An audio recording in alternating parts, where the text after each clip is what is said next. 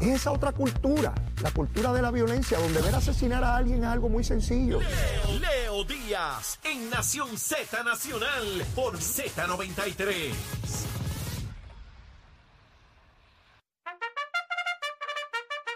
Llegó a Nación Z la oportunidad de convertirte en Con las orejitas del caballo Alvin Díaz. Alvin Díaz. Directamente del hipódromo camarero para Nación Z.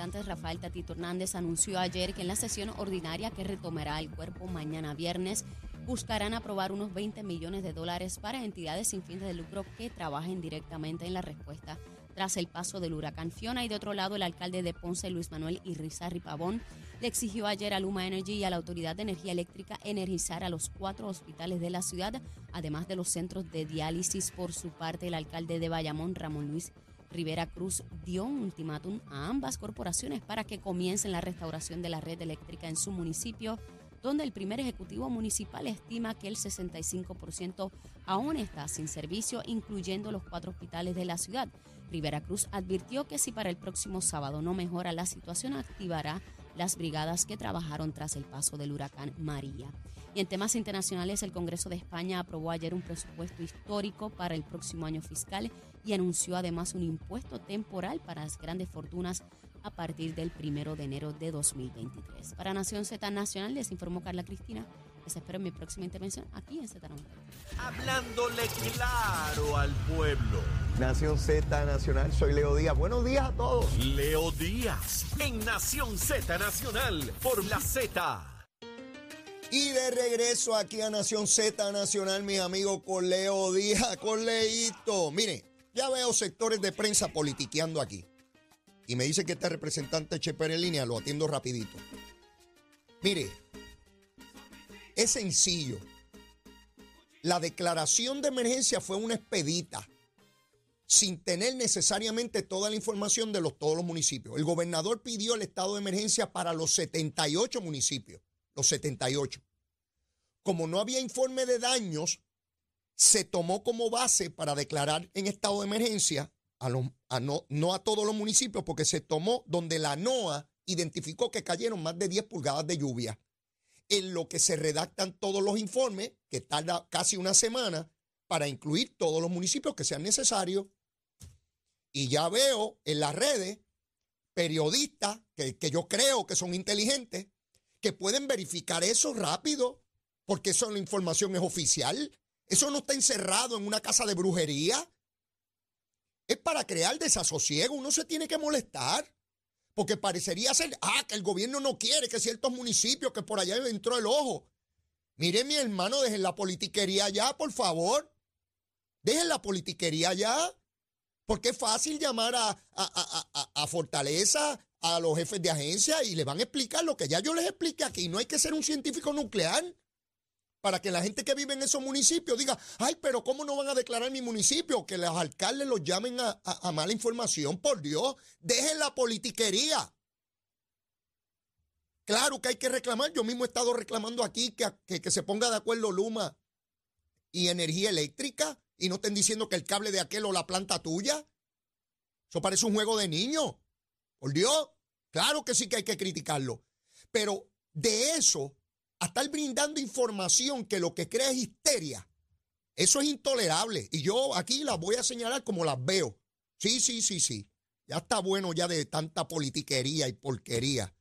Pero bueno, eh, representante Cheper, ¿está en línea? ¿Está en línea, representante?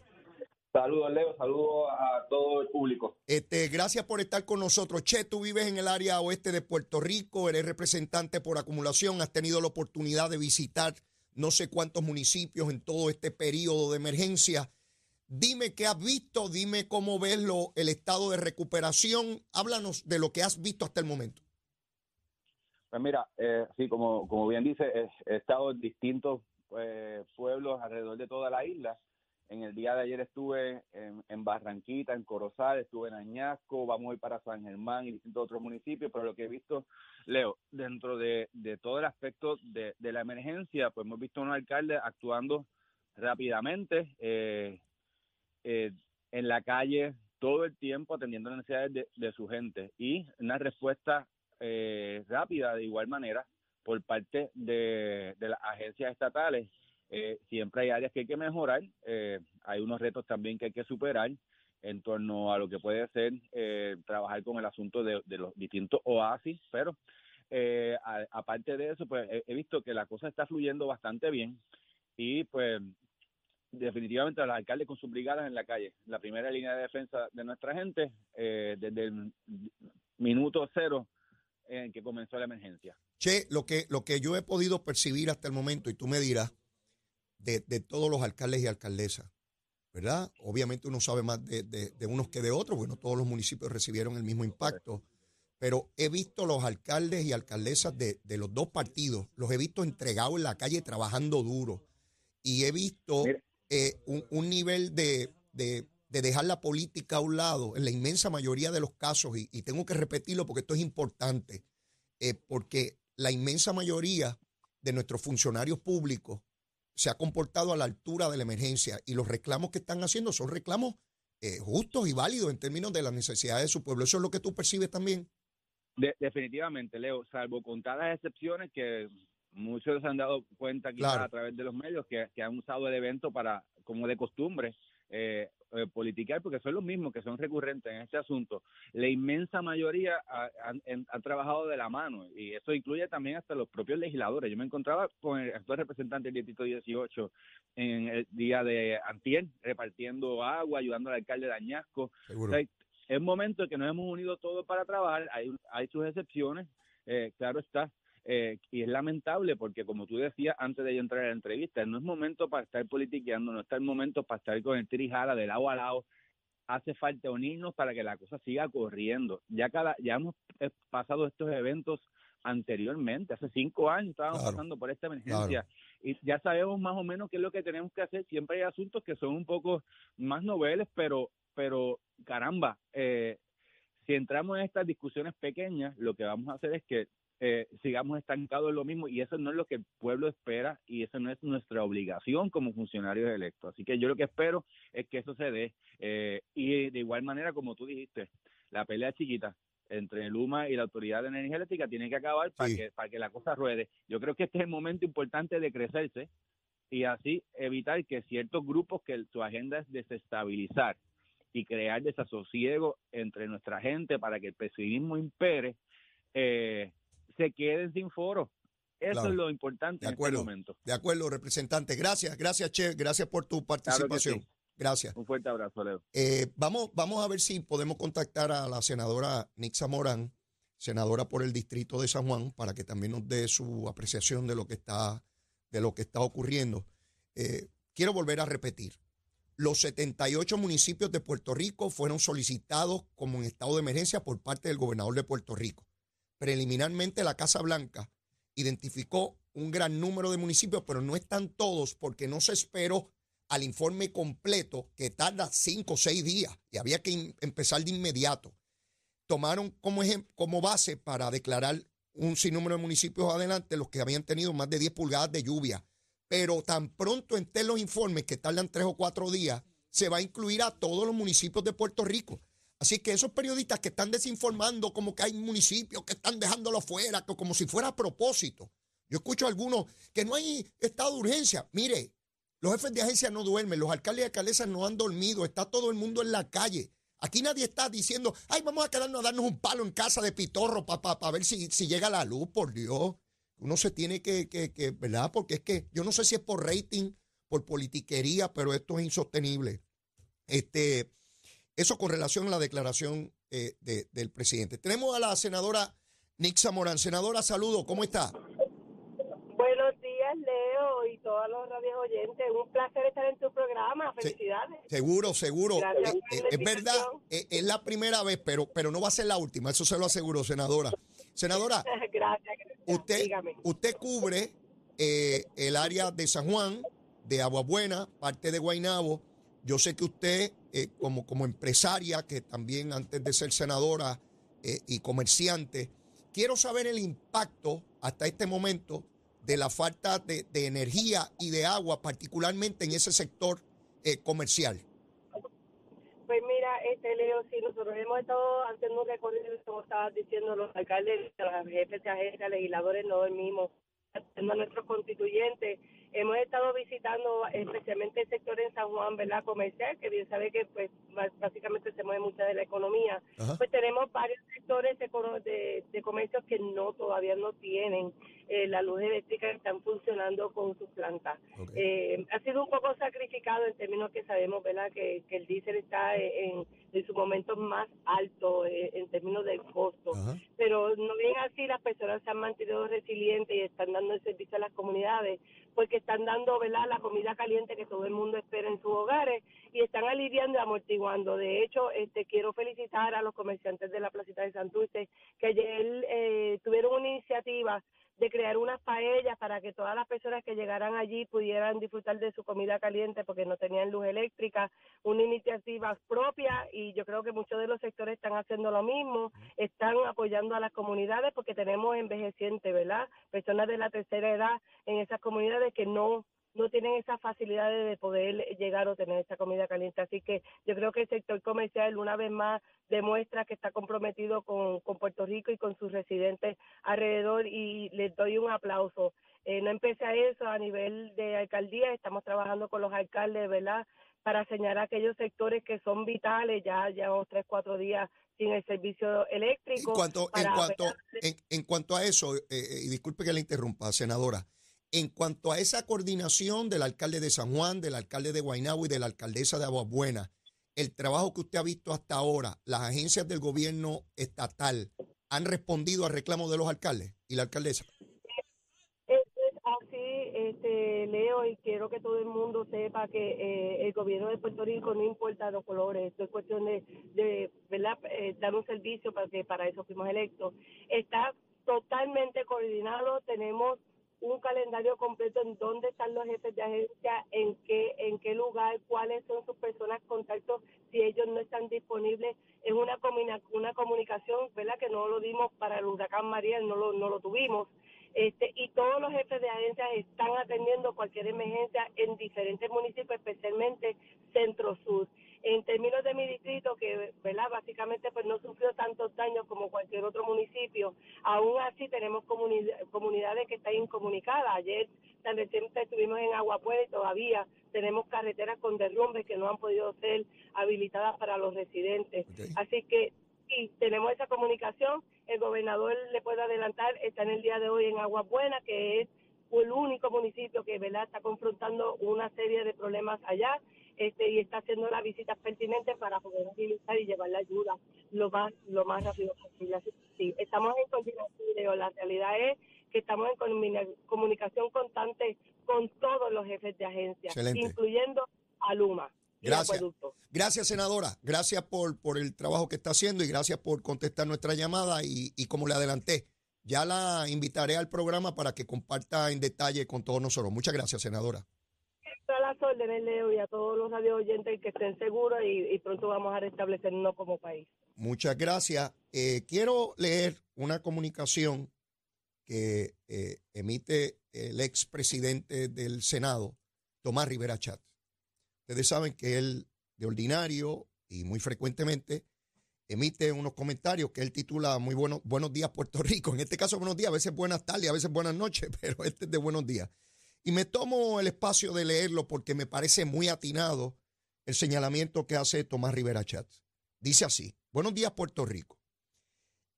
En especial a los que aún no tenemos energía eléctrica y o agua potable o quizás tengamos algún problema de acceso por razón de que en un puente o una carretera colapsó por el paso del huracán Fiona con vientos de 85 a 100 millas por hora y las 30 pulgadas de lluvia que cayeron en Puerto Rico Olvidemos por un momento lo que diga el gobernador Nino Correa, FEMA, COR 3, los municipios, Luma, Autoridad de Energía Eléctrica o Acueducto y Alcantarillado. Sobre cuándo estará restaurado el 100% del servicio eléctrico de agua potable o en qué momento los puentes y carreteras que colapsaron se reabrirían. A ver, el PPD, PIP, el Proyecto de Dignidad, los incautos de Victoria Ciudadana y uno que otro de mi partido se atreven a prometer e incluir en sus plataformas de gobierno para el 2024 que, número uno, y respectivamente de la categoría de cualquier tormenta o huracán que impacte a Puerto Rico, ustedes, si los que andan agitando y quejándose hoy, garantizan que entre 48 y 72 horas posteriores al impacto se restaurarán esos servicios. número dos, garantizarán que todos los puentes, carreteras y caminos que colapsaron estarían listos, digamos, una semana a ver, respondan o cierren el pico y no estorben a los que trabajan. Ese es Tomás Rivera Chat. Yo no puedo estar más de acuerdo con él. Sí, porque aun cuando reconozco que la inmensa mayoría eh, están dando la milla extra de alcaldes de todos los partidos, de todos los partidos, o de los dos partidos, porque solamente hay dos partidos alcaldes en Puerto Rico. Los legisladores, la inmensísima mayoría de todos los partidos, han estado trabajando, han estado en la calle, algunos con mayor prominencia y otros menos, como siempre, por supuesto. El gobernador, básicamente las 24 horas, eh, fajados ahí, fajados ahí, entregados. Y venir personas a decir que todo tiene que estar dos días después es una barbaridad. Acabamos de tener áreas con 30 pulgadas de lluvia. Los que saben de eso dicen que es la lluvia de los 500 años. Ahora mismo me estaban enviando fotos de instalaciones de acueductos que están todavía bajo, eh, perdón, de, de Luma, que están bajo agua en el área oeste de Puerto Rico, todavía. Y entonces pretender que eso funcione. Obviamente, no estoy excusando aquí nada, absolutamente nada. La crítica que hago, por ejemplo, a la mañana de hoy es distinto a lo que ocurría ayer en Antiel, donde parecía que Luma y Autoridad de Energía Eléctrica se comunicaban y que decían que estamos aquí, estamos unidos y que se unique. Hoy aparece información de que Luma dice que no prende porque faltan eh, máquinas y allá la Autoridad de Energía Eléctrica dice que es que faltan unos cables. Bueno, o faltan los dos, o no falta ninguno, o falta lo de uno del otro. Pues yo quiero saber, y creo que todo el pueblo de Puerto Rico igual. Pero de eso, a la exageración, a la estridencia, al desasosiego, a la perturbación de millones de puertorriqueños que están necesitados de agua y luz, y uno escuchar sectores de opinión pública en una gritería de, este, mire, busque la información y bríndela y haga la crítica que tenga que hacer. Pero yo ver sectores de opinión pública como periodistas, que en vez de buscar la información es, eh, eh, manda por ahí para abajo, que, que, que no quieren trabajar, que no quieren. Bueno, ya hay periodistas criticando que el gobernador no va a estar en la conferencia de prensa de hoy. ¿Saben por qué no va a estar? Y eso ustedes lo saben, se hacen los tontejos. Porque va a estar en Aguabuena visitando y allí va a haber una conferencia de prensa. La conferencia de prensa de ayer duró casi dos horas. Y mantienen allí a la directora de, acueducto, al de energía eléctrica, parados allí contestando por dos horas. Pero si esos paros tienen que estar en la calle trabajando. Pero si no están en la conferencia de prensa, y por supuesto que tienen que estar, pero dos horas, mi hermano. ¿Cuántas horas necesitamos para saber la información? Eso es repitiendo la misma gusanga, la misma gusanga, con a veces preguntas tontejas. Sí, porque como estoy aquí y tengo que preguntar algo, déjame preguntar esta tontería para que digan que soy inteligente. Mire, mi hermano. Y después decimos que son los políticos el único problema en el universo. Sí, sí, el monito de Santurce, que por cierto yo espero que también tenga luz y agua. No, mi hermano, este, claro que las críticas son válidas. Y por supuesto que necesitamos la luz y el agua. Pero como dice Tomás Rivera Chat, que pongan en sus plataformas de gobierno que en 24 horas, no importa si llega un huracán de 300 millas por hora, van a tener luz y agua en 24 horas. Sí, sí, porque para votar con esos paros. Que por cierto, él dice ahí, y a los de mi partido, y ahí incluyo yo a la comisionada residente, que está por allá porque ya tiene luz y agua. ¿Verdad, Jennifer? Que tiene luz y agua. Sí, tú tienes luz y agua. Y dando instrucciones desde allá. Sí, dando instrucciones. Jennifer González, arriba La Palma, cuatro años más. Sí, luz y agua. Ella con agua calientita ya, ¿verdad, Jennifer? Que está buena el agua. Sí, está bien buena. Y tiene luz allá, bien chévere. Por la avenida Pennsylvania y la, Wisconsin Avenue. Sí, mi hermano. Es que hay que contratar a aquel, que hay que contratar a... Ah, si vas a contratar a los de Jaramillo. ¿Cuántos de esos de Jaramillo, si los metes ahí, se meten a sabotear? Te pregunto yo si tú sabes. Y tú trabajaste en energía eléctrica, Jennifer. Tú trabajaste en energía eléctrica muchos años, ¿verdad? Sí, bien bueno en energía eléctrica. Sí, mi hermano, estar de afuera mientras está el gobernador ahí casi sí. Sí, Jennifer, estás otra vez con la cuestión del sabotaje y la tontería. ¿Qué quieres? ¿Que haya una marcha en Fortaleza ahora para tumbar a Pierluisi? ¿Estás agitando otra vez?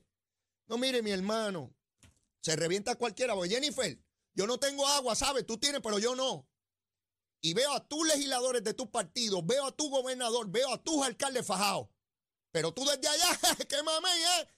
Echeverito, mira, llévatela, chero.